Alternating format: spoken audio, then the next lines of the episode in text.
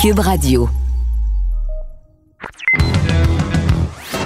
Il connaît tous les dessous de la politique. L'économie, la santé, le transport. Antoine Robitaille. Là-haut sur la colline. Cube Radio. Bon jeudi, malgré tout. Aujourd'hui, à la haut sur la colline en quarantaine, dans la crise actuelle, les gouvernements se cassent la tête pour imaginer des aides monétaires aux citoyens.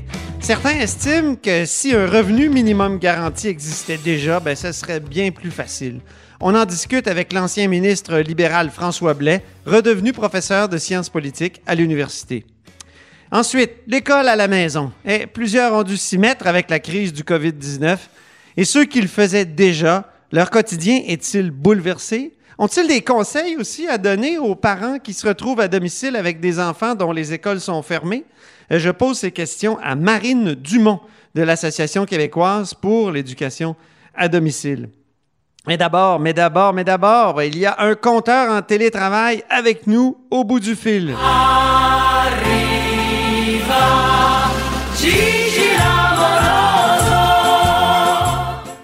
Bonjour Jean-François Gibault. Bonjour Antoine. Notre compteur et accessoirement directeur de la recherche à QMI, toujours en télétravail et qui euh, suit les actualités COVID-19. Et on constate que le Québec semble être vraiment plus touché que les autres provinces canadiennes. Ben oui, Antoine, puis euh, c'est préoccupant parce qu'on ne semble pas être capable de mettre le doigt sur le bobo, sans mauvais jeu de mots, c'est-à-dire que visiblement, au niveau de la santé publique, on, a de la difficulté à préciser pourquoi les chiffres du Québec sont euh, un petit peu plus euh, inquiétants que les chiffres des autres provinces. Alors, hier, une des choses qu'on voulait vérifier, c'était le nombre de tests positifs. Parce qu'on a vu qu'au Québec, on s'est mis à tester beaucoup plus. Donc, c'est normal quand on fait passer plus de tests aux citoyens. Maintenant, on est rendu à plus de 35 000 tests au Québec. Ben, c'est normal qu'on ait plus de résultats positifs. Alors, ce qu'on regarde, c'est il y a combien de tests positifs en proportion du nombre de tests total qu'on fait passer? Et là, qu'est-ce qu'on voit? On voit qu'au Québec, en date d'hier, un, test sur, un test sur 23 était positif. Alors qu'en Ontario, c'est un test sur 53 qui est positif. En Alberta, c'est un Albertain testé sur 85 qui est testé positif. Alors, on essaie de comprendre, mais pourquoi les gens testés au Québec eh, sont plus souvent euh, atteints par le COVID-19. Mais ça, est-ce que les autorités ne l'ont pas expliqué? Je pense ben, à Horacio Arruda qui a dit qu'on ciblait finalement mieux les gens qui reviennent de voyage, puis euh, les gens qui ont des symptômes? Voilà. Au début, pour avoir un test, il fallait avoir les deux critères suivants. Revenir de voyage et avoir des symptômes.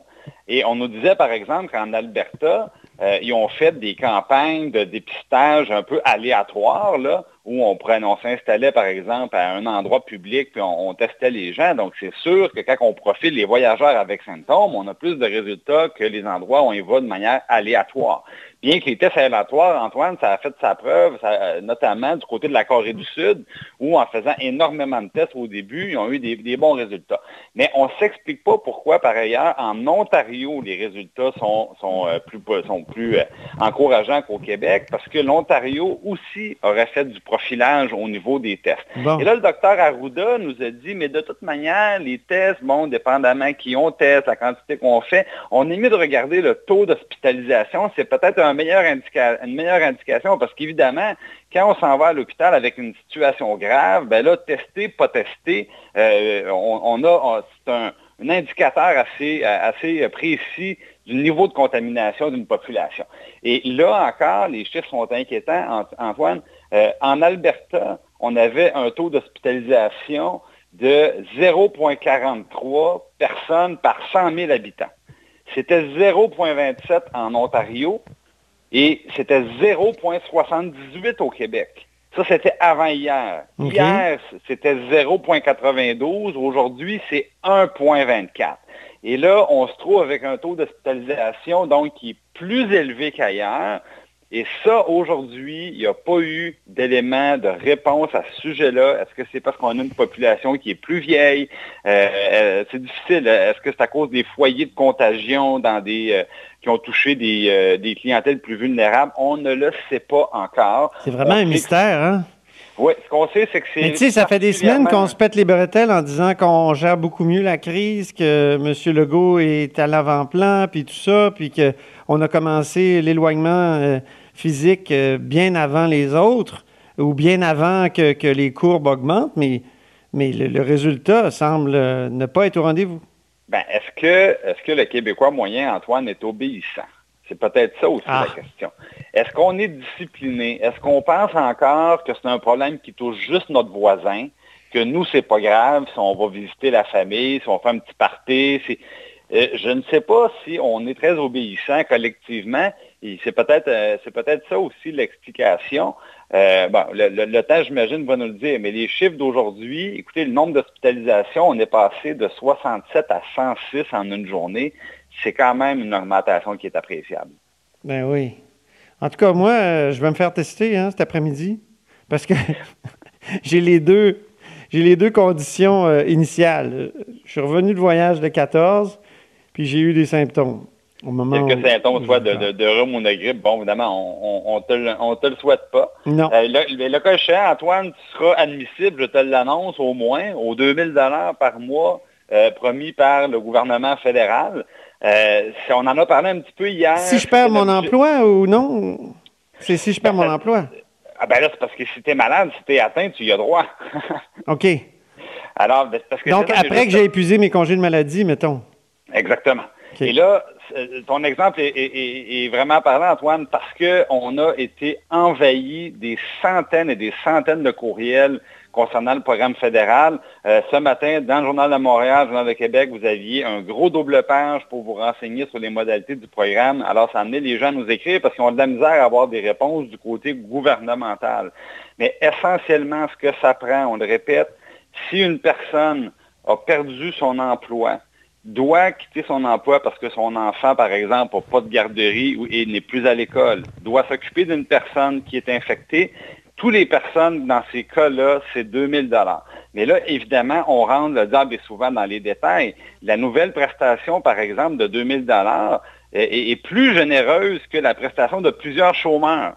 Donc, là, dans ce cas-ci, ben, tant mieux pour les gens qui avaient une prestation de chômage un peu moindre, ils seront admissibles aux 2000 Et là, il faut bien comprendre, les gens qui perdent leur emploi aujourd'hui doivent aller à l'assurance emploi s'ils sont admissibles parce que le comptoir pour gérer la nouvelle prestation fédérale va ouvrir le 6 avril.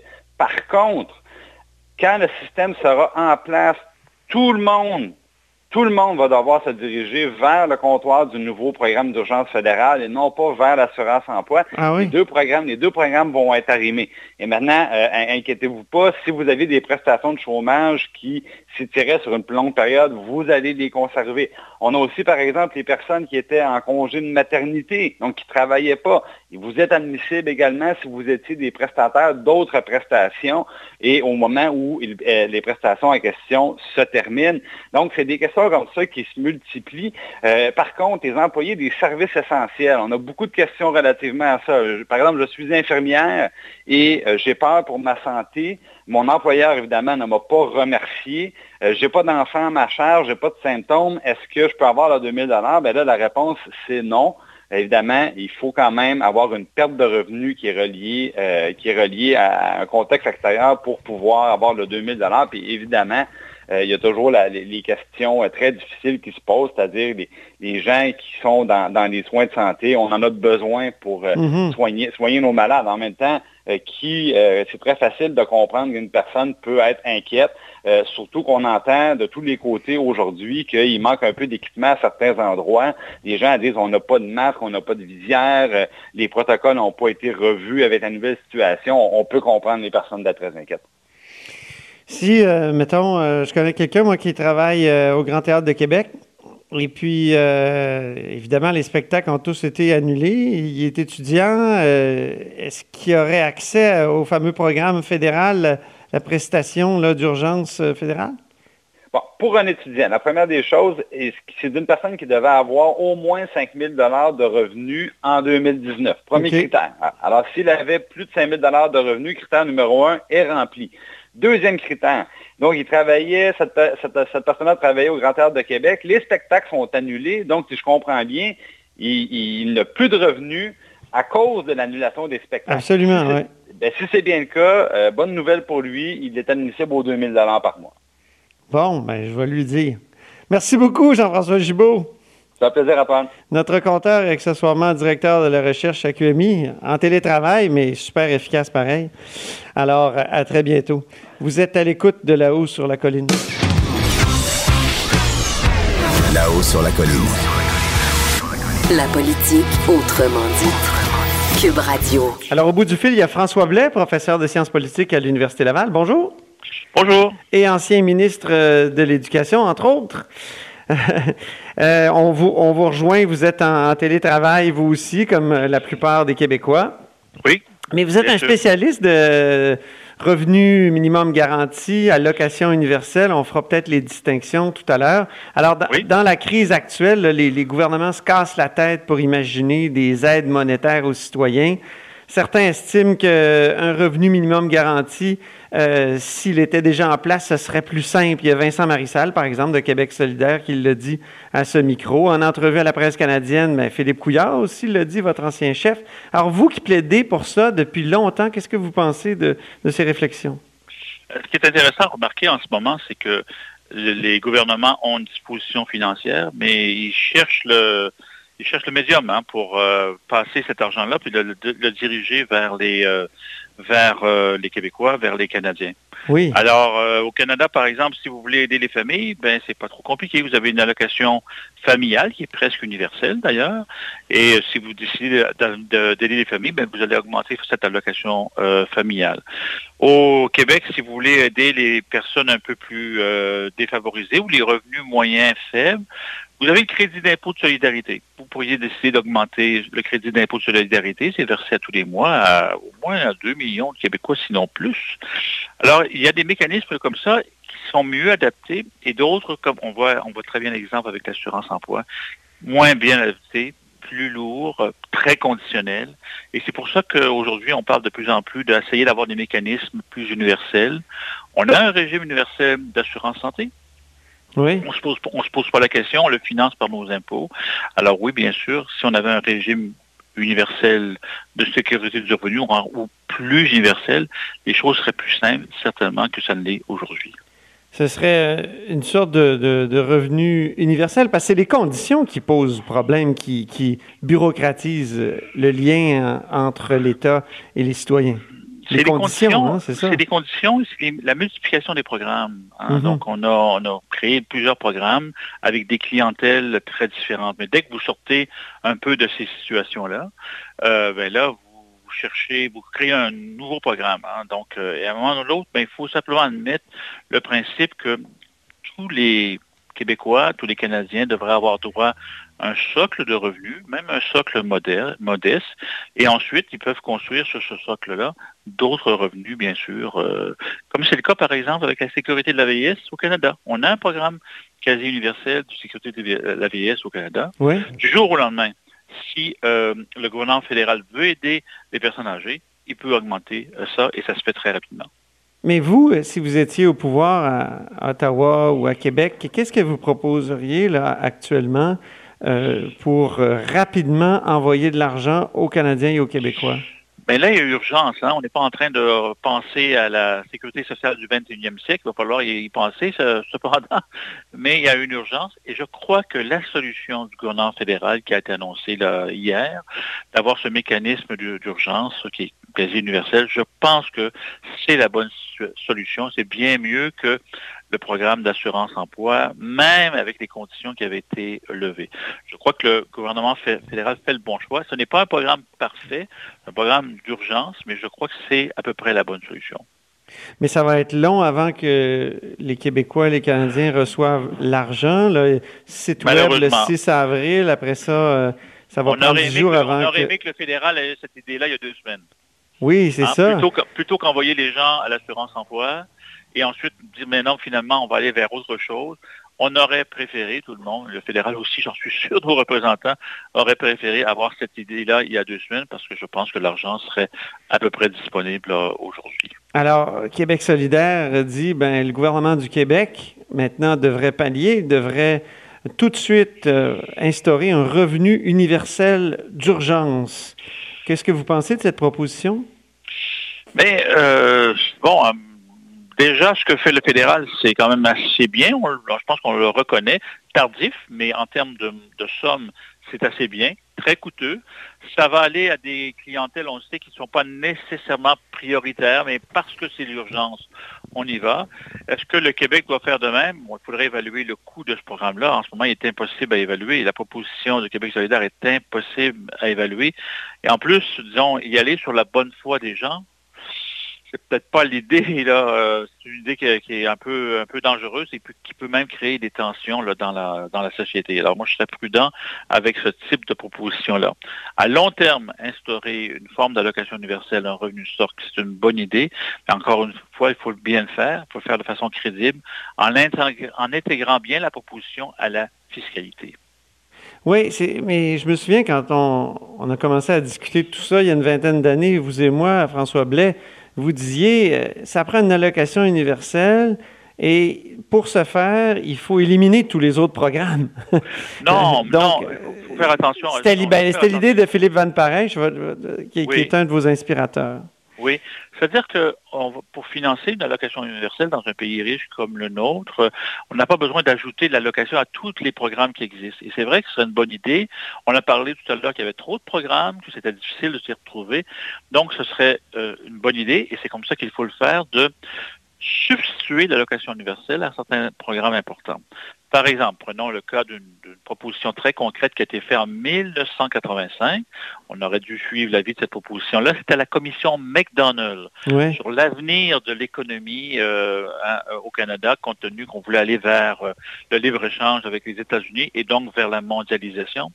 La commission McDonnell proposait d'abolir l'exemption personnelle de base que, que vous et moi, là, on demande quand on fait notre rapport d'impôt, et de transformer cette exemption personnelle de base, qui est le premier revenu minimum garanti au Canada. Ça date de 1917. À l'époque, c'était 1000 dollars par, par année. Mais c'est la première forme de revenu minimum garanti au Canada. Et de transformer cette exemption-là en un crédit d'impôt remboursable à chaque mois. L'impact serait très positif, notamment chez les plus euh, défavorisés. Et ensuite, on peut progressivement intégrer d'autres programmes, mais il faut le faire très progressivement.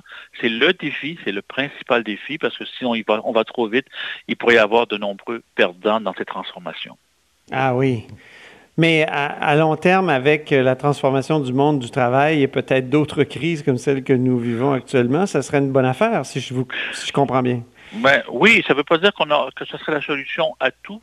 Moi, je pense que c'est nécessaire d'avoir ce revenu stock pour l'ensemble des citoyens, de la même façon que c'est nécessaire d'avoir euh, une, assurance santé et des programmes de euh, et, l'accès aux hôpitaux pour l'ensemble des citoyens.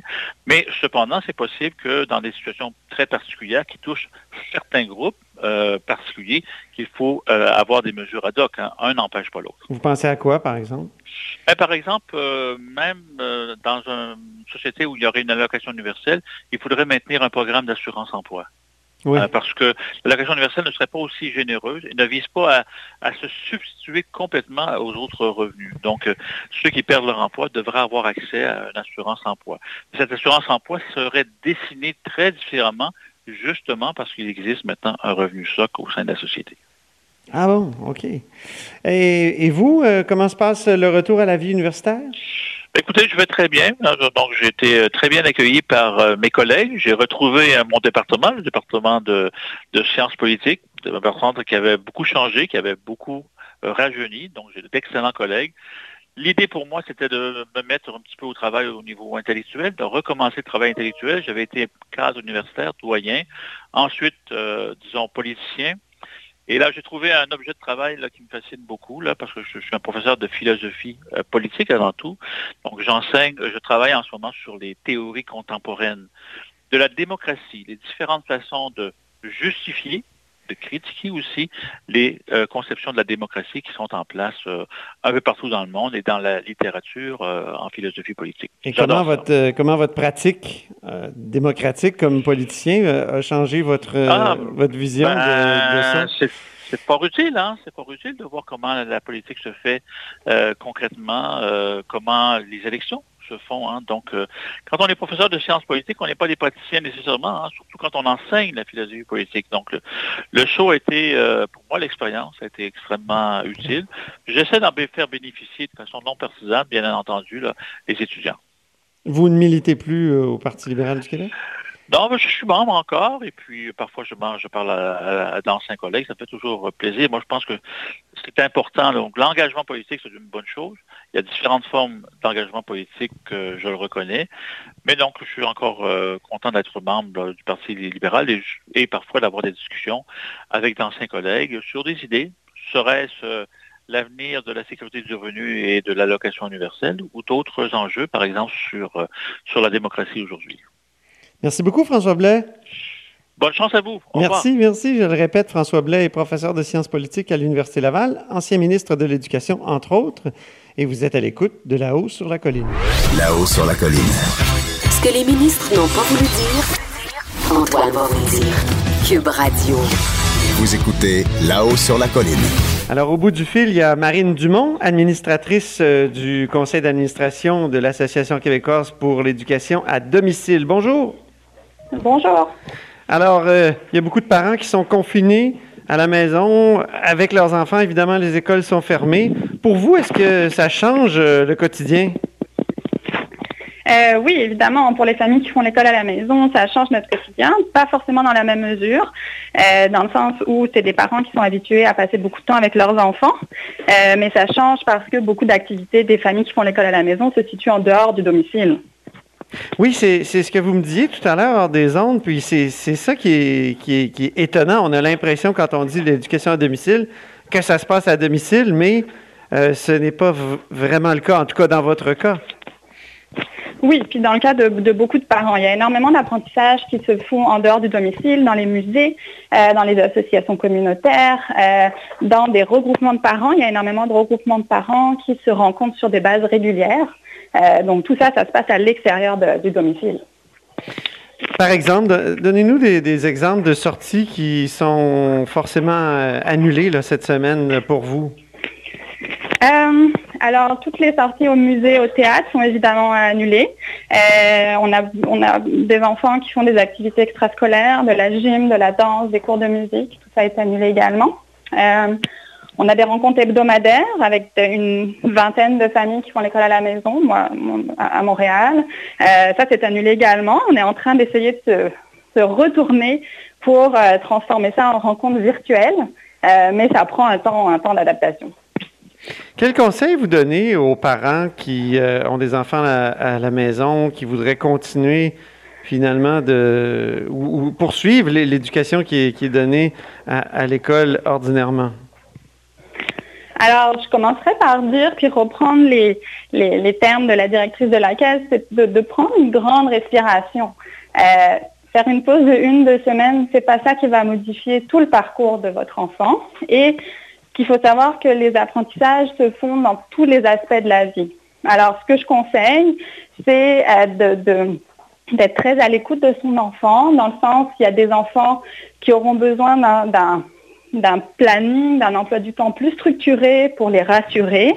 Et il y en a d'autres qui bénéficieront d'avoir quelque chose de plus flexible avec des activités peut-être plus éducatives, plus académiques, entrecoupées de moments de jeu euh, plus libres. Est-ce qu'il y a des, modèles par exemple, on sait qu'en France, euh, la télévision va être mobilisée pour aider les parents qui sont à la maison à continuer de, à finalement faire, faire l'école à, la maison pour les, les, euh, jeunes. Est-ce qu'il y a des modèles? Est-ce que la France est un modèle? Est-ce que ce qui s'en vient au Québec, euh, ça, ça, vous réconforte? Il y a eu des annonces au Québec, comme quoi certaines télévisions, Télé-Québec, je pense, allaient, proposer du contenu éducatif. En tout cas, les programmes allaient être adaptés. je pense que les professeurs vont probablement être appelés à peut-être fournir des, activités qui vont rester, de ce que j'en comprends de, de M. Robert, facultatives pour le cas de la France, les échos que j'en ai, c'est que beaucoup de parents trouvent ça très lourd, toutes ces, toutes ces choses à imprimer puis à renvoyer à l'enseignant. Alors, on est dans une situation particulière. Beaucoup de parents ont à gérer du télétravail, à gérer de l'anxiété financière, etc. Donc, il ne faut pas trop s'en mettre non plus.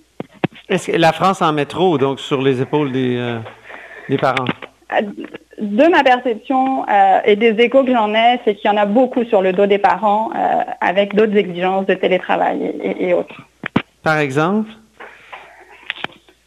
Mais par exemple, euh, j'ai eu l'écho de familles qui ont euh, euh, des exercices à faire avec leurs enfants de manière quotidienne et gérer cet élément-là avec des parents qui sont peut-être un petit peu déconnectés de ce que, fait leur, enfant au jour le jour à l'école ou qui ont peut-être moins de patience ou une espèce de pression pour fournir du, travail. Alors là, ça crée des, difficultés qui vont retomber sur l'ambiance familiale. Est-ce qu'on peut dire que vous, les, parents qui font l'école euh, au domicile, à la maison, euh, vous êtes avantagés dans cette situation actuelle? Euh, je pense qu'on peut dire que chacun peut, peut, trouver ses avantages. Je pense qu'on est avantagé dans le sens où on a l'habitude de passer beaucoup de temps avec nos enfants. Donc, tout ce qui concerne peut-être la gestion de, de, changement d'activité toute la journée, euh, de, savoir proposer des activités qui allument les enfants, puis d'avoir déjà des intentions pédagogiques, puisque c'est des projets euh, d'école maison. Le parent a réfléchi à, l'intention pédagogique avec ses enfants. Mm-hmm. Le débat au Québec autour de l'éducation à domicile, c'est souvent euh, le la peur que ce soit une façon de contourner euh, les, euh, les, contenus obligatoires de l'école québécoise, donc euh, de favoriser une sorte d'éducation illégale pour certains groupes religieux. Est-ce que qu'est-ce que vous répondez à ces, à ces craintes-là pour l'école à domicile? Euh, bah, en dehors de tout contexte euh, de, de, de COVID-19 actuel. Oui, bien sûr, oui. Euh, oui, je pense qu'effectivement, c'est des, des craintes qui, qui, ont été... Il faut savoir que l'école à la maison au Québec est encadrée. Euh, il y a un règlement qui est actuellement appliqué. Il y a un suivi des familles avec beaucoup d'étapes à remplir au cours de l'année, avec notamment des contenus à enseigner qui sont basés sur le programme québécois de formation. Est-ce qu'il est possible de suivre ce programme-là actuellement?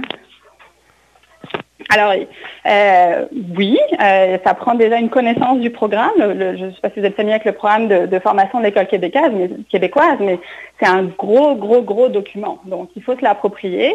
Euh, c'est tout à fait courant que des enseignants n'enseignent pas l'ensemble du programme. Donc ce qui est admis, c'est qu'on doit aller remplir, en tout cas essayer de rencontrer le maximum possible les objectifs du programme il y a des compétences. Si je peux prendre un exemple, par exemple, en français, euh, il s'agit de développer la compétence de lire des textes variés. Alors ça, c'est tout à fait quelque chose qui peut se faire à la maison.